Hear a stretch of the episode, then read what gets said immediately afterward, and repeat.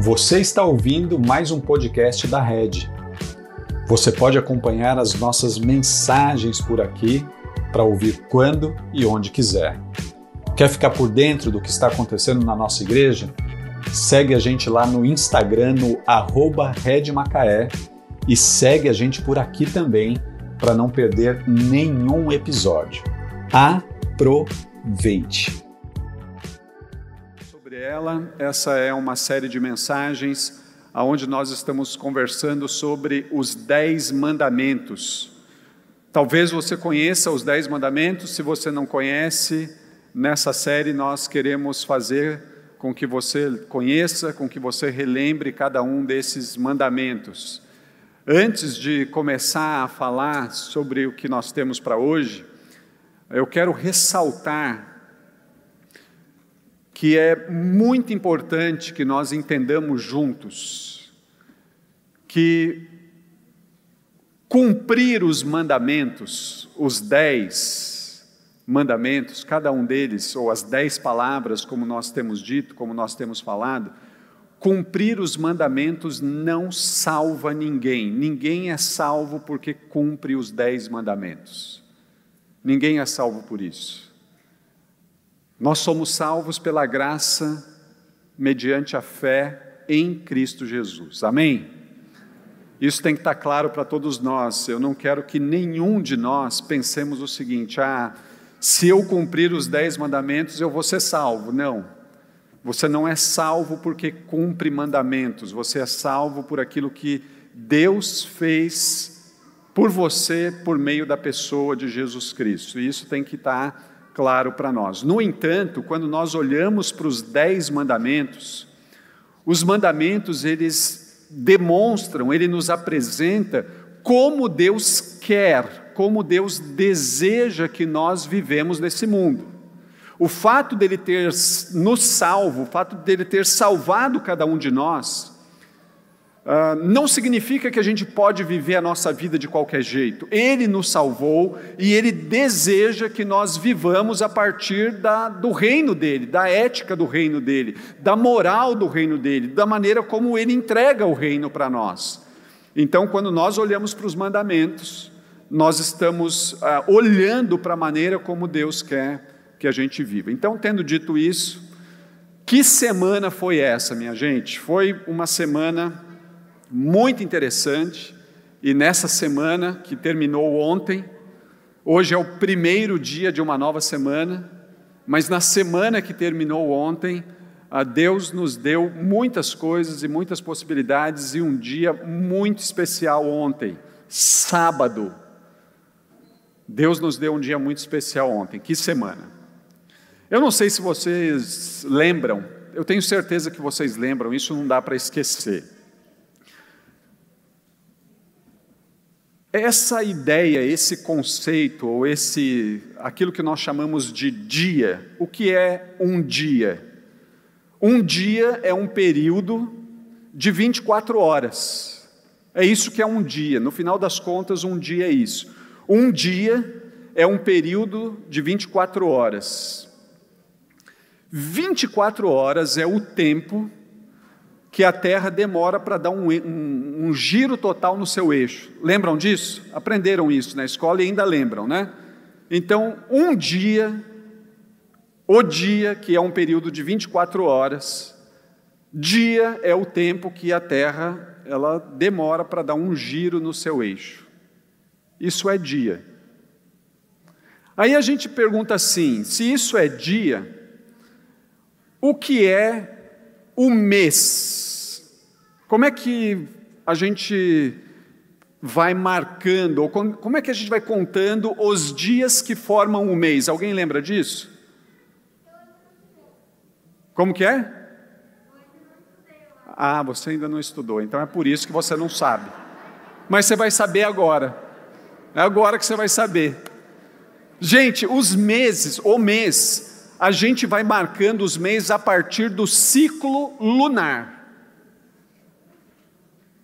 E aí então a gente vai ter mês com 28 dias, de vez em quando a gente vai ter um mês aí com 29. Regularmente nós vamos ter mês com 30 ou 31 dias, mas o mês ele é marcado a partir do ciclo lunar. Ele não é tão preciso, né? Do jeito que a gente gostaria que fosse, mas é a partir da, das fases da lua que a gente vai marcando o mês. E se a gente pensar assim, tá bom, agora a gente lembrou que é dia, a gente lembrou, e os nossos amigos souberam como é que marca o mês, e o que, que é o ano? Aquilo que nós chamamos de período de. O que, que é? Uma salva de palmas! Olha aí. Rede a cultura, gente. Olha aí que coisa linda. O ano ou os 12 meses é o quanto demora para a Terra dar uma volta ao redor do Sol. É isso. Então, gente, olha que coisa linda. A gente sabe o que é dia, a gente sabe o que é mês, nós sabemos o que é ano. E a gente sabe porque, na verdade, isso é observável a partir de fenômenos científicos coisas que nós podemos observar e constatar. Mas a minha pergunta para iniciar nossa conversa nessa noite é a seguinte: o que é a semana? Qual é o fenômeno científico que nos ajuda a marcar a semana? Qual é o ritmo natural que nos ajuda a dizer, é por isso que tem semana? Resposta: não tem, não tem. Não tem nenhum fenômeno científico para a gente dizer, ah, é semana por causa disso. Não tem nenhum ritmo natural que nos ajude a falar assim, é por isso que é semana. Sabe por que, que a semana é semana? Porque Deus criou a semana. É simples assim. Ele criou a semana. Ele trabalhou seis dias e descansou no sétimo dia. Deus incluiu a semana no mundo que ele criou. Por isso que tem semana. Por isso que nós vivemos em uma semana de sete dias. Porque Deus trabalhou seis dias e ele descansou no sétimo dia. Então não tem fenômeno científico para explicar a semana, não tem ritmo natural para a gente entender por que, que a semana é semana, mas o que tem é o Deus Criador de todas as coisas, quando Ele criou todas as coisas, Ele colocou essa estrutura no mundo que Ele criou. Uma semana de sete dias. Ele trabalha seis dias e ele descansa um dia, não porque ele fica cansado de trabalhar, mas porque ele parou de trabalhar, ele cessou, ele chabatou. Chabatou é por minha conta. Ele parou, ele parou de trabalhar. Então é por isso que a gente tem a semana. Com isso em mente, eu quero que a gente leia o quarto mandamento. Aí vocês vão entender bastante coisa. Então vamos lá para a leitura do quarto mandamento, você pode acompanhar pela tela. Lembre-se de guardar o descanso. E eu quero que você preste bastante atenção nisso. Sábado essa palavrinha sábado que está escrito aí no texto, logo na primeira linha, na, na quarta palavra, terceira, quarta palavra, essa palavra sábado não é uma referência ao nosso ontem, sábado. Essa palavra é a palavra para descanso.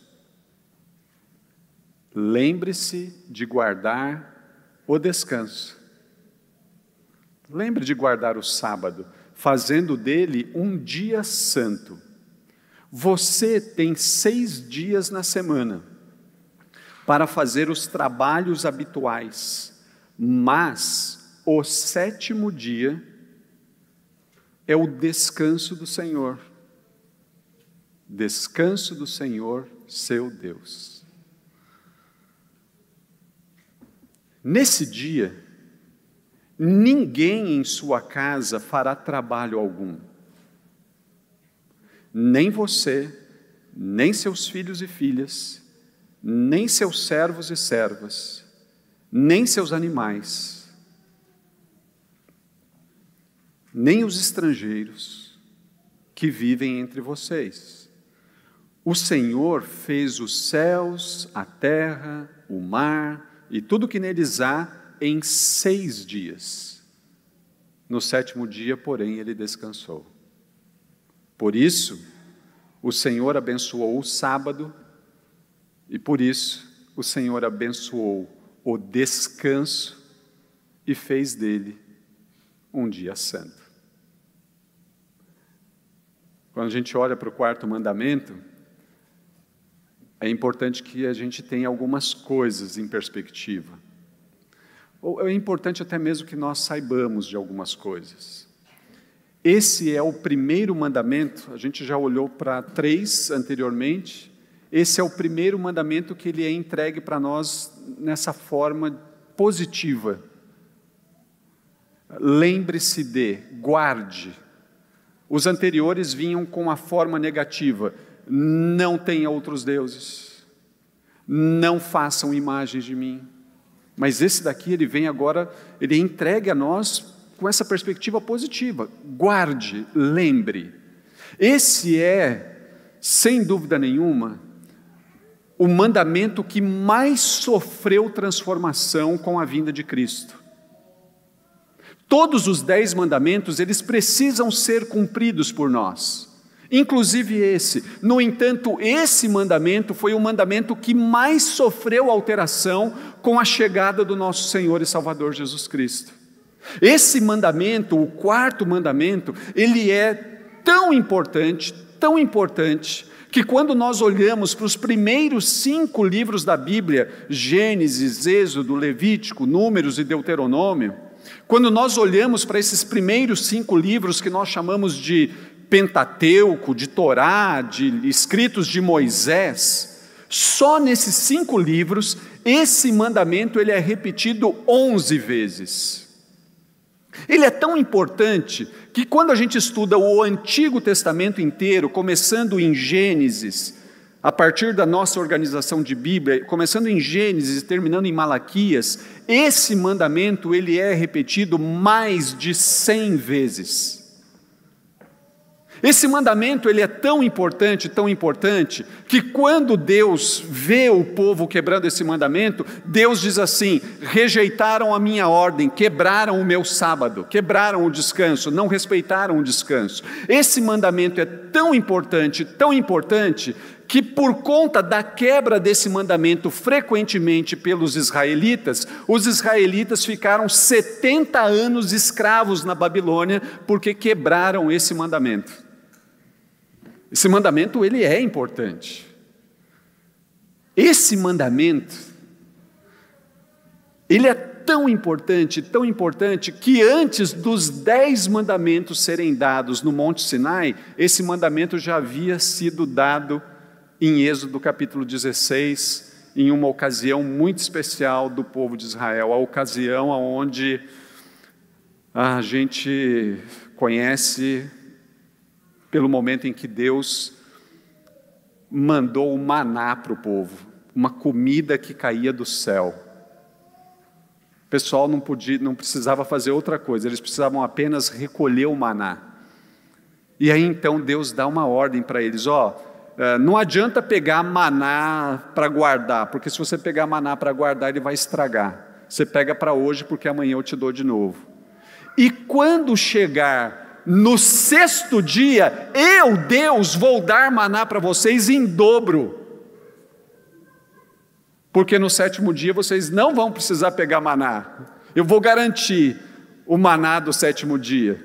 No sexto dia eu dou para o sexto e para o sétimo dia, eu dou para dois dias. Quando a gente lembra disso, e eu quero que a gente olhe para esse texto juntos, Êxodo capítulo 16, 26 e 27, Olha que interessante o que Deus diz para o seu povo, nesse contexto de Êxodo 16. Antes do Sinai, quando o mandamento do sábado é dado, durante seis dias vocês podem recolher alimento, mas o sétimo dia é o descanso, é o sábado, é o Shabá, quando não haverá alimento algum no chão. Não adianta, você pode sair se você quiser da sua tenda, mas não vai ter maná naquele dia porque é um dia de descanso. Então vocês descansem mesmo naquilo que eu, Deus, vou fazer por vocês. Ainda assim, algumas pessoas saíram para recolhê-lo no sétimo dia, mas não o encontraram, porque era o sétimo dia, era o dia do descanso. Vocês descansam em mim e eu vou ser o provedor de vocês. É isso que Deus está falando para o povo. Descansem em mim e eu serei o provedor de vocês. Mas olha outros dois versículos em Êxodo 16, verso 29 e 30. Entendam que o descanso, o sábado, o Shabá, entendam que o sábado é um presente do Senhor para vocês. Por isso, no sexto dia, ele lhes dá uma porção dobrada de alimento, alimento suficiente para dois dias. No Shabá, no descanso, no sábado, cada um deve ficar onde está. Não saiam para recolher no sétimo dia. No sétimo dia, portanto, o povo descansou. Então, gente, olha que, que, que lindo esse mandamento. Esse mandamento é lindo, ele é especial, e eu imagino que se você está ligado, você fala assim: Uau! Esse é o Deus que eu sirvo, esse é o Deus da provisão, esse é o Deus que fala para eu descansar, ficar tranquilo, que Ele vai ser o meu provedor. Esse é o seu Deus, esse é o meu Deus, esse é o nosso Deus. É o Deus que, quando a gente está descansando, Ele está provendo, mas Ele só, pro, ele só provê para quem descansa, porque para quem não descansa, não tem provisão. É importante a gente notar nesse mandamento que em Gênesis capítulo 2, e a gente precisa lembrar que Gênesis capítulo 1, ele narra a criação com uma perspectiva, e Gênesis capítulo 2 também narra a criação, mas com uma outra perspectiva. Em Gênesis capítulo 2, verso 3, a primeira coisa que Deus abençoa é o descanso. Antes de Deus abençoar qualquer coisa, Deus abençoa o descanso. É a primeira coisa que Deus abençoa: o descanso, o Shabat. Para terminarmos, é claro que vai demorar um pouquinho mais para terminar, tá, gente? Mas para terminarmos aqui a conversa, eu queria que a gente dividisse o quarto mandamento a partir de três perguntas. E as perguntas são essas daqui: O que fazer? Eu olho para esse mandamento e o que, que eu devo fazer? O que, que eu faço? É simples, o verso 8 já respondeu para nós. Lembre-se de guardar o sábado, não o ontem. Já entenderam que não é o ontem, mas é o o começa com des e termina com canso. O descanso. Lembre de guardar o sábado, o descanso, fazendo do descanso um dia santo para o Senhor. É isso que a gente tem que fazer. Agora, essa palavrinha, esse verbo lembrar, nas Escrituras Sagradas, não diz respeito apenas a recordar algo do passado. Essa palavrinha lembrar no Antigo Testamento, nas Escrituras Sagradas, é muito mais, muito mais do que uma palavra apenas mental. Lembrar exige de nós que nós recordemos o passado e nós coloquemos em prática aquilo que nós vimos no passado. Lembre do sábado e pratique o sábado. Lembrar nas Escrituras envolve, exige que nós dediquemos toda a nossa atenção, toda a nossa concentração, toda a nossa força, todo o nosso entendimento. Envolve um envolvimento profundo ao servirmos a Deus no dia do descanso. Quando nós olhamos para o quarto mandamento, para o que devemos fazer, nós somos chamados a lembrar, gente. Primeira coisa, lembre, e a gente tem que lembrar porque nós somos, nós facilmente esquecemos das coisas. É por isso que a gente tem que lembrar mentalmente nós temos que lembrar e nós temos que ter elementos que nos ajudem a lembrar, porque facilmente nós esquecemos das coisas. E se tem uma coisa que nós não podemos esquecer, é a realidade de que Deus é o Criador de todas as coisas. Mas à medida que a gente vive freneticamente, à medida que a gente se envolve com um trilhão de coisas, a gente acaba esquecendo que Deus é o Criador e nós somos a criatura. Por isso nós somos chamados a lembrar, porque a gente se esquece com muita facilidade de que Deus é o nosso Criador e de que Deus também é o nosso Redentor. O problema é, e eu gostaria muito que nós saíssemos daqui certos disso, ou pelo menos entendendo isso. O problema que nós enfrentamos ao esquecer de que Deus é Criador e nós somos criaturas, é de que nós passamos a viver vidas exaustas.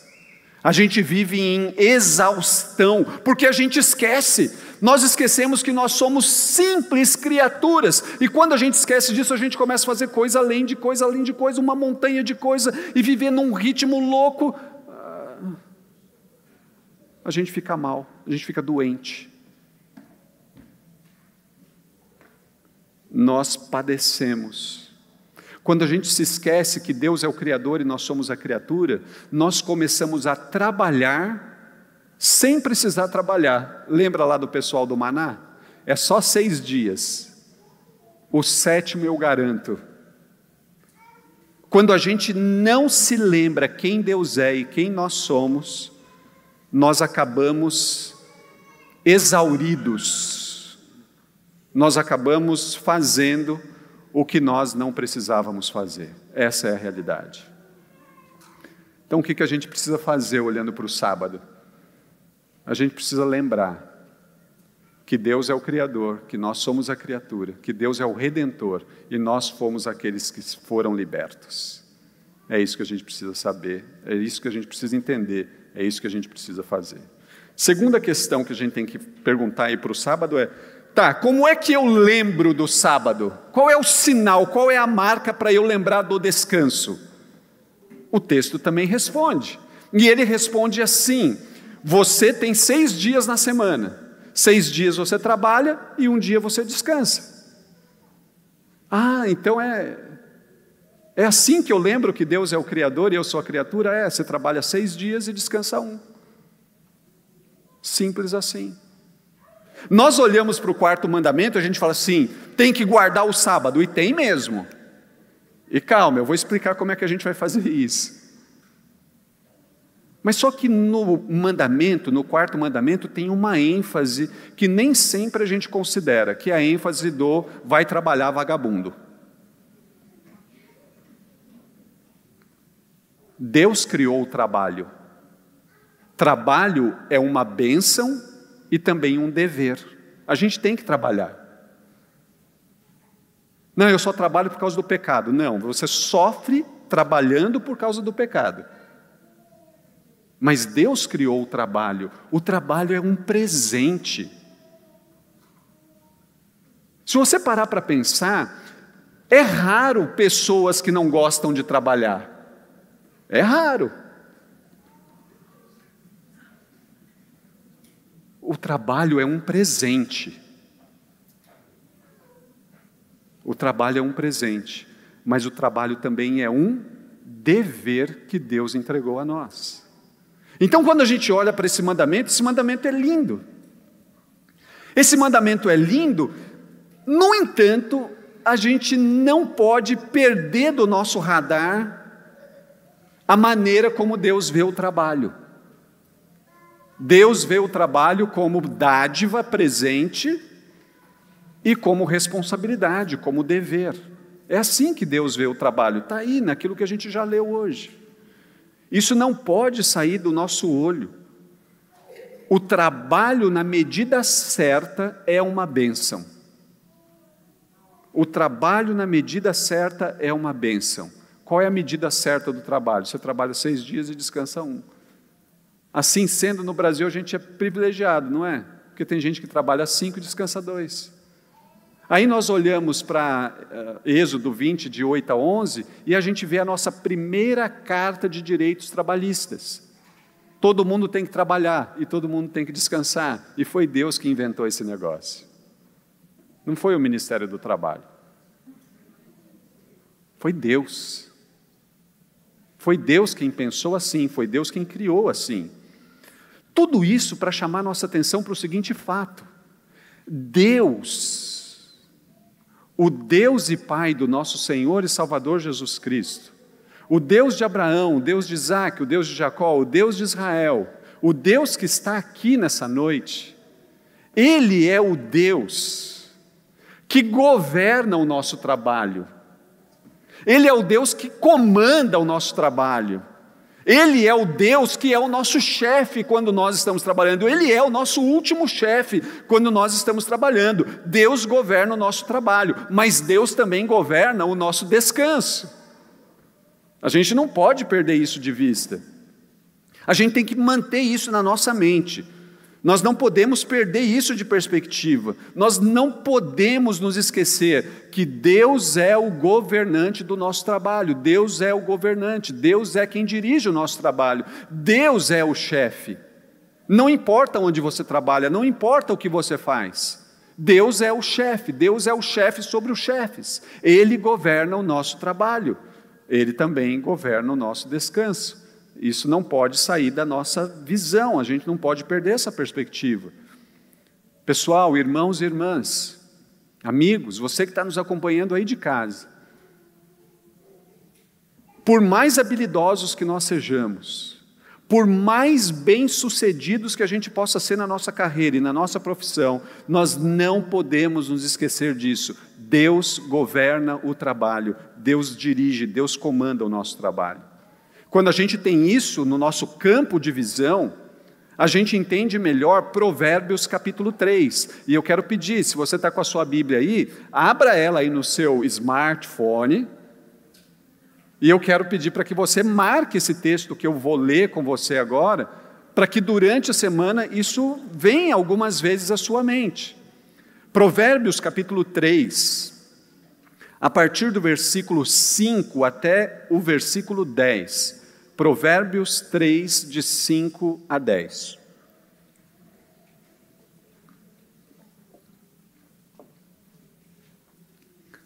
Acharam? Provérbios 3, de 5 a 10. Confie no Senhor de todo o coração Confie no Senhor de todo o coração, não dependa de seu próprio entendimento, busque a vontade dEle em tudo o que fizer, e Ele lhe mostrará o caminho que você deve seguir. Não se impressione com sua própria sabedoria, tema o Senhor e afaste-se do mal. Então você terá saúde para o corpo e saúde nos ossos.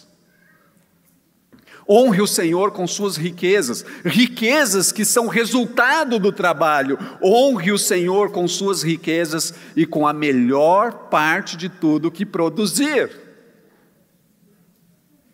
Então, só então, seus celeiros se encherão de cereais e seus tonéis transbordarão de vinho. É assim. Deus governa o nosso trabalho, Ele governa o nosso trabalho, então eu e você, nós devemos depender de Deus para realizarmos um excelente trabalho. E quando eu e você começamos a receber o fruto do nosso trabalho, a gente honra a Deus. Por quê? Porque foi Ele quem me abençoou no trabalho. É disso que o quarto mandamento também está falando. Ele não está falando apenas descanse, guarde o sábado e não faça nada. Ele também diz: trabalhe. Depois de trabalhar é que você descansa. O quarto mandamento, irmãos e irmãs, é a resposta de Deus para o orquiarrolismo. O quarto mandamento é a resposta de Deus para quem é viciado em trabalho. Irmão, irmã, não é chique você fazer uma entrevista de emprego e te perguntam assim: ah, qual é o seu pior defeito? Eu sou um workaholic. Isso não é chique, isso é pecado. Tira isso do seu currículo. Honre a Deus. Honre a Deus com o seu trabalho, a partir do seu trabalho. O quarto mandamento é a resposta de Deus para quem é viciado em trabalho. E a gente não pode perder isso de vista. Deus, Ele nos deu seis dias inteirinhos para a gente colher o maná. Ou seja, Deus nos deu seis dias, cinco dias inteirinhos, para que a gente cumpra a nossa vocação nesse mundo. Mas a gente tem que ter o dia do descanso. A gente tem que ter um dia para descansar. Então nós já sabemos aí o que fazer, nós sabemos como fazer, mas a gente tem, nós também precisamos entender por que, que a gente vai fazer isso. Por quê? Por que, que eu vou ter que guardar o sábado? Por que, que eu vou ter que descansar? Por isso, o texto também disse para nós, verso 11: O Senhor fez os céus, a terra, o mar e tudo que neles há em seis dias. No sétimo dia, porém, ele descansou. Por isso, o Senhor abençoou o sábado e fez dele um dia santo. Aqui no verso 11, a gente encontra uma razão de duas do porquê que a gente deve descansar. Nós devemos descansar, gente, é simples assim, porque o Deus que nós servimos, ele trabalha e descansa. Então a gente faz isso para copiar ele. É só por isso. Deus trabalha e descansa. E a sua criatura faz o quê? Trabalha e descansa. Simples assim. Agora, para chamar a nossa atenção, eu quero dizer para nós que quem, ou quando a gente pensa nisso, nessa, nesse ritmo divino de trabalhar e descansar, quando nós não descansamos, nós estamos nos colocando acima de Deus. E isso é um pecado. Se colocar acima de Deus é pecado, é idolatria. A gente tem que prestar atenção nisso. Descanso, lazer, é algo que Deus colocou para nós de presente. Deus entregou para nós o lazer. Deus colocou o lazer na estrutura da criação. Trabalha seis, descansa um. Foi Ele que pensou assim, foi Ele que fez assim. Só que, infelizmente, ou a gente desconsidera, ou a gente despreza, ou até hoje a gente não sabia disso. Até hoje a gente não estava muito conectado com isso. E por não estar muito conectado com isso, a gente era ignorante em relação a isso. E o que, a gente faz, faz com lazer? Nós assimilamos a ideologia do lazer. Sabe como é que é a ideologia do lazer? Chega no final de semana ou em um feriado, você não admite ter tempo livre na sua agenda. Aí você diz, não, eu, vou fazer isso, eu vou aquilo, eu vou não sei aonde, eu vou fazer não sei o que, eu vou fazer não sei o que com quem, eu vou encheu a agenda porque o seu dia era livre e você não pode ficar com o dia livre, você tem que estar ocupado. Isso é ideologia do lazer. Você não pode ter um dia que você não vai fazer nada, porque não fazer nada, eu não posso ficar sem fazer nada. Aí você faz um trilhão de coisas é porque você está assimilado pela ideologia do lazer, enquanto Deus criou um dia para você não fazer nada. Não é muito louco, gente? A gente não vive de cabeça para baixo? É, é assim.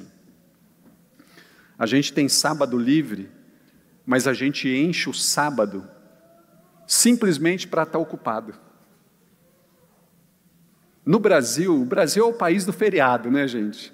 Já notaram isso, né? Mas a gente enche os nossos feriados porque nós não admitimos ficar sem literalmente fazer nada. A gente não admite ficar descalço. Nós não admitimos assistir um filme. A gente não admite fazer uma caminhada sozinho. A gente não admite ter um tempo de meditação. A gente não admite passar um tempo maior com a nossa Bíblia. A gente não admite passar ou investir um tempo maior de oração. É por isso que a gente está ficando louco.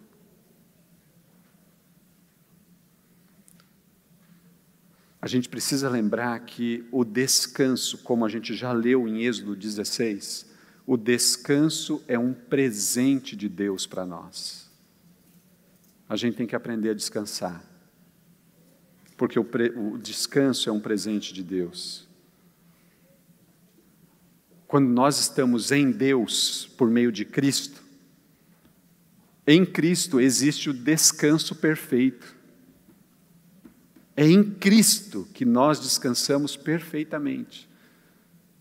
É nele que a gente encontra o verdadeiro descanso.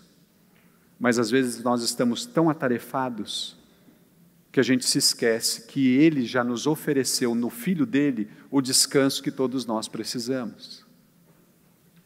A gente precisa recuperar isso. Eu mencionei ainda há pouco que nós temos duas razões para guardarmos o descanso. A primeira está no texto de Êxodo 20, verso 11. A segunda razão está em Deuteronômio. Em Deuteronômio capítulo 5, quando a lei de Deus é repetida para o povo da nova geração, a segunda razão ela se torna aparente. Segunda razão é essa. Por que, que vocês vão guardar o sábado, pessoal? Seguinte, lembre-se de que vocês eram escravos, de que você era escravo no Egito. E o Senhor, seu Deus, o tirou de lá com mão forte e braço poderoso. Por isso, o Senhor, seu Deus, ordenou que você guarde o sábado. Essa é a segunda razão. Então, a primeira razão é: nós guardamos o sábado porque Deus é o Deus que trabalha e descansa. Essa é a razão número um. A razão número dois é de que, na história de Israel, o povo viveu um período no Egito, aonde por 400 anos eles trabalhavam sete dias por semana, 52 semanas por ano, sem descanso. Eles eram escravos. Eles não tinham férias. Só que Deus foi ao encontro deles. E Deus os libertou dessa escravidão. E em Deus eles começaram a trabalhar e descansar. Então por que, que a gente guarda o sábado? Porque isso também acontecia com a gente. Sem Cristo, sem Cristo, a gente não tem descanso. A gente está correndo atrás, correndo atrás, correndo atrás, correndo atrás. A gente quer fazer coisas para nos salvar, para autossalvação. Mas em Cristo a gente encontra o descanso. Então por que, que a gente tem que descansar? Número um, porque Deus é o Deus que trabalha e descansa. E número dois, porque Deus é o Deus que é o redentor dos escravos. Então a gente descansa para lembrar quem Deus é. Ele é o nosso redentor, ele é o nosso salvador, ele nos salva em Cristo Jesus. Esse pessoal aí, eles estavam escravizados de um jeito muito opressor. Tanto é que nós olhamos lá para o texto do, de, de Êxodo, capítulo 3, verso 7, e nós lemos assim: ah, ah, esse Êxodo 3 é quando Moisés ele tem um encontro com Deus naquela, naquele mato, naquela moita, naquela sarça que estava pegando fogo e não era consumida. Quando Moisés se aproxima daquele lugar, ah, Deus fala o seguinte para Moisés: Por certo, tenho visto a opressão do meu povo no Egito, tenho ouvido seu clamor por causa de seus capatazes, bem sei quanto eles têm sofrido. Aí Deus vai lá e liberta eles depois de trabalharem sete dias por semana, 52 semanas por ano, durante 400 anos. Deus vai lá e tira eles daquela escravidão. É isso que Deus faz conosco. Em Cristo ele vem, ele nos resgata, ele muda, ele redime, não é diferente comigo e com você. Deus nos criou, Deus nos redimiu em Cristo Jesus, mesmo a gente tendo virado as costas para Ele e aceitado ser escravos do pecado, mesmo assim Ele veio ao nosso encontro, Ele nos tira da escravidão do pecado para que a gente viva o perfeito descanso que se encontra em Jesus Cristo. Amém? Estão na mesma página que eu estou? Só uns? Amém? Crente fala amém, né? Então tá. A grande questão que esse mandamento traz para nós é a seguinte: mas, pastor, Denis, a gente guarda o sábado ou não guarda o sábado e quando é que é o sábado para nós? Quando é que, e aí, quando é que eu vou guardar esse negócio? Como é que eu faço, eu que sou médico, e tenho plantão de domingo? Como é que eu faço, que sou policial da segurança pública e trabalho no domingo, no sábado? Como é que eu faço, eu trabalho embarcado e trabalho no domingo? Eu quero responder isso com a ajuda de três documentos históricos. A Confissão de Fé de Westminster, que é um documento da Igreja Presbiteriana, o Catecismo de Heidelberg, e uma confissão suíça, que trataram disso, e como eu não tenho capacidade de ser melhor que eles, eu vou pedir o apoio deles. Então eu peço que vocês prestem bastante atenção ah, no documento, no primeiro na confissão de fé de Westminster, que diz assim: Deus designou de modo particular um dia em sete, um Shabá, a fim de ser santificado para ele, o qual, desde o princípio do mundo, até a ressurreição de Cristo, foi o último dia da semana. E desde a ressurreição de Cristo, foi mudado para o primeiro dia da semana, domingo, o qual nas Escrituras é chamado de Dia do Senhor. E deve continuar assim até o fim do mundo, como um Shabá cristão. Então, quando que a gente tem que guardar o sábado? Hoje, domingo. Mas Denis, meu Deus do céu, e eu que trabalho? Calma, calma. Mas a gente precisa entender isso. A igreja cristã, ela não é chamada para uma vida judaizante, porque não tem graça no judaísmo. Nós somos chamados para viver em Cristo e na liberdade que Ele nos traz. Mas ao mesmo tempo que Ele nos traz liberdade, Ele também expressa para nós, Ele diz para nós, Ele nos ordena, Ele deseja, Ele quer que a gente viva a partir do modelo do reino. No reino de Deus, inaugurado com a chegada de Jesus Cristo, as coisas mudam. Lembra que eu falei no início? Que o quarto mandamento foi o mandamento que mais sofreu alteração com a vinda de Cristo?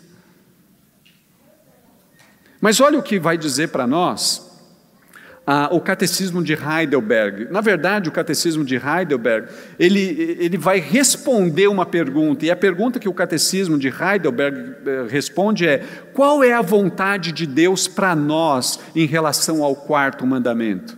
É isso que ele está respondendo aí, e ele diz assim: Primeiro, que o ministério e a educação do Evangelho sejam mantidos e que, especialmente no dia festivo de descanso, eu compareça diligentemente à Assembleia do Povo de Deus para aprender o que a palavra de Deus ensina, para participar dos sacramentos, ceia e batismo, para orar a Deus publicamente e para trazer ofertas cristãs aos pobres.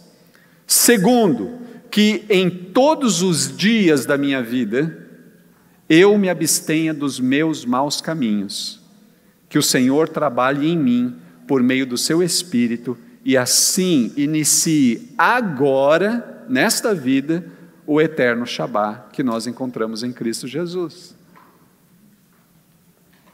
Então, quando nós olhamos para outro documento histórico, é isso que Deus quer de nós que nós nos encontremos para adorar a Deus. É assim que a gente guarda o Shabá cristão, Se fosse o Shabá judaico, hebraico, era diferente. Alguns rabinos, e vocês sabem que os rabinos, o farisaísmo, eles criaram um monte de regras, um monte de camadas para proteger os mandamentos. Uma das maneiras de proteger o sábado, pasmem, era assim. E eu fiquei pensando muito lá em Petrópolis.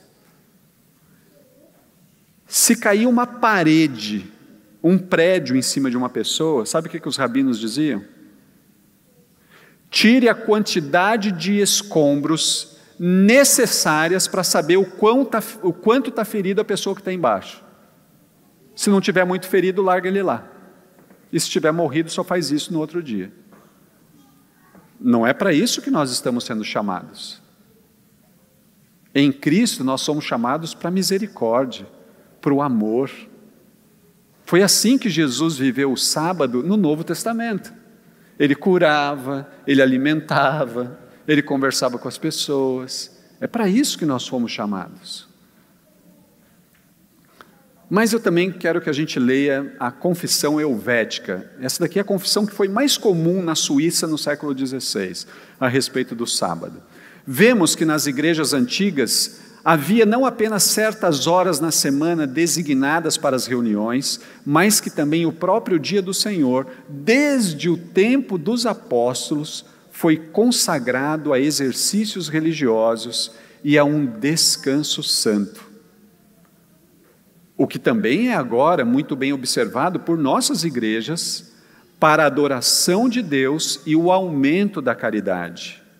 No entanto, aqui não damos lugar à observação judaica do dia ou a qualquer superstição, pois não consideramos que um dia seja mais sagrado que o outro, nem pensamos que o simples descanso é em si mesmo aceitável a Deus. Além disso, celebramos e guardamos o dia do Senhor e não o Shabá judaico. E isso com uma observação livre. Então, olha que, que lindo isso. Em Cristo as coisas mudam, mas as coisas não são banalizadas ou desconsideradas. Em Mateus capítulo 5, versículo 47, o Senhor Jesus diz assim: Eu vim para cumprir a, a lei e os profetas, inclusive o quarto mandamento. E ele cumpre perfeitamente o quarto mandamento no Novo Testamento. Então, gente, não se trata, se você estivesse perguntando assim, mas me ajuda, o que, que eu posso fazer e o que, que eu não posso fazer então no domingo? Não se trata disso. Não se trata do que você pode, do que você não pode fazer no domingo, mas se trata de uma coisa. Olhem para mim agora, eu quero que você preste bastante atenção nisso. Se trata apenas de uma coisa. Como eu posso descansar melhor para adorar a Deus melhor? É disso que se trata. Como é que eu posso estar bem descansado para adorar a Deus com a minha força, com a minha capacidade, com a minha inteligência? Como é que eu faço isso? Como é que eu descanso? Porque agora eu entendi que quando eu me reuni com o povo de Deus, eu estou me reunindo para lembrar que Ele é o meu Criador e Ele é o meu Redentor.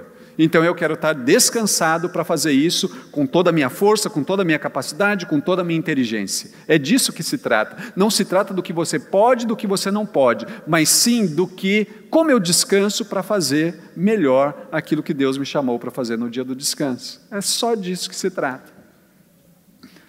Então, agora de verdade, eu quero terminar aqui com três equações para ficar claro para todos nós. A primeira equação é essa daqui: descanso menos adoração. O que, que vai acontecer se a gente a gente uh, a gente descansa, mas a gente não adora? A gente descansa, mas a gente a gente não busca o Senhor. Você pode estar fisicamente cansado e descansar. Você pode estar mentalmente cansado e descansar. Mas só que é o seguinte: Se você não descansar a sua alma em Jesus, sabe como é que você vai ficar? Você vai ficar cansado, porque você não descansou completamente. Você descansou fisicamente, mentalmente você descansou, mas você não adorou a Deus, você não buscou a Deus, você não se conectou, você não se reconectou com o seu Criador, então você continua experimentando do cansaço. E eu não sei se você já parou para pensar, gente, mas cansaço, cansaço é déficit.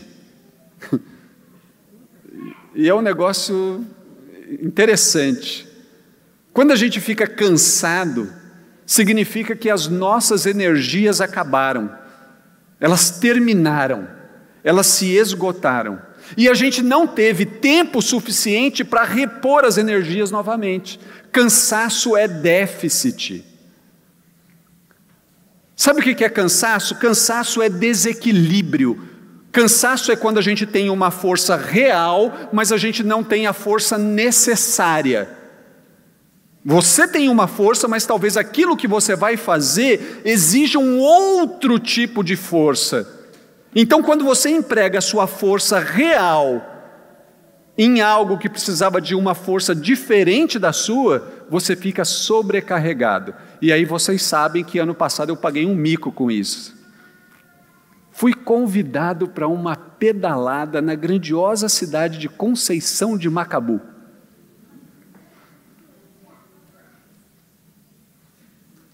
Foi tudo empolgado, equipado com a minha bicicleta eu e o Antônio estavam junto. Não me deixa só.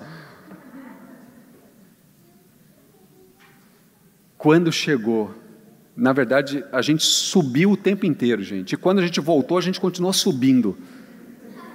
Não foi assim, Antônio? Quando chegou ali no quilômetro 64, acabou toda a minha energia toda a minha energia. Eu estava respirando bem, o meu coração estava bem, mas eu não tinha mais energia. Logo, o socorro foi me buscar. Além da humilhação, além da vergonha, além do mico, eu tive que ser resgatado porque eu tive um déficit. A minha energia acabou. E isso que tinha gente falando assim: ó, repõe a energia. Eu falei assim: não, não, não, não, não, não. Acabou a minha energia. Eu não conseguia mais fazer nada. Cansaço é isso. E esse cansaço a gente experimenta quando a gente descansa fisicamente, mentalmente, mas a gente não adora a Deus, a gente continua cansado. Mas sabe o que, que acontece também nessa equação aqui? quando a gente adora, mas a gente não descansa. Mas aqui eu preciso falar algo sobre isso. Eu não acredito, eu não acredito mesmo, que nós somos capazes de adorar a Deus se nós estivermos cansados. Não dá para adorar a Deus com sono. Não dá. Não dá para adorar a Deus cansado. Mas vamos imaginar, para não dizer que é impossível, vamos dizer que é muito difícil adorarmos a Deus em espírito e em verdade, como Ele quer e deseja ser adorado. Se nós estamos com sono, se nós estamos fisicamente cansados, não dá para adorar a Deus. Não dá, não faz sentido. Assim sendo, quando nós adoramos a Deus sem descanso, sabe o que a gente enfrenta? Exaustão. É isso que a gente enfrenta. Exaustão. E aí, quando a gente sofre de exaustão, nós temos problemas intestinais, a gente fica mais irritado, a gente fica com dor de cabeça, a gente sente fadiga física, a gente fica desmotivado, a nossa atenção fica comprometida. Descanso sem adoração, você vai continuar cansado. adoração sem descanso, você vai ficar exausto. Mas quando a gente soma descanso com adoração, aí as coisas mudam, gente. Quando a gente descansa, aí as coisas mudam. Agora, quando a gente descansa mesmo, fisicamente, mentalmente, quando nesse ato de descansar fisicamente e mentalmente, nós nos preparamos para adorar a Deus, aí as coisas mudam de figura. E aqui, bastante atenção de novo. Eu quero lançar um desafio para todos nós, para o próximo domingo. O desafio é o seguinte: planeje o seu próximo domingo de um jeito diferente. Planeje o seu domingo de um jeito que você talvez não tenha planejado. Não leve trabalho para casa no próximo domingo.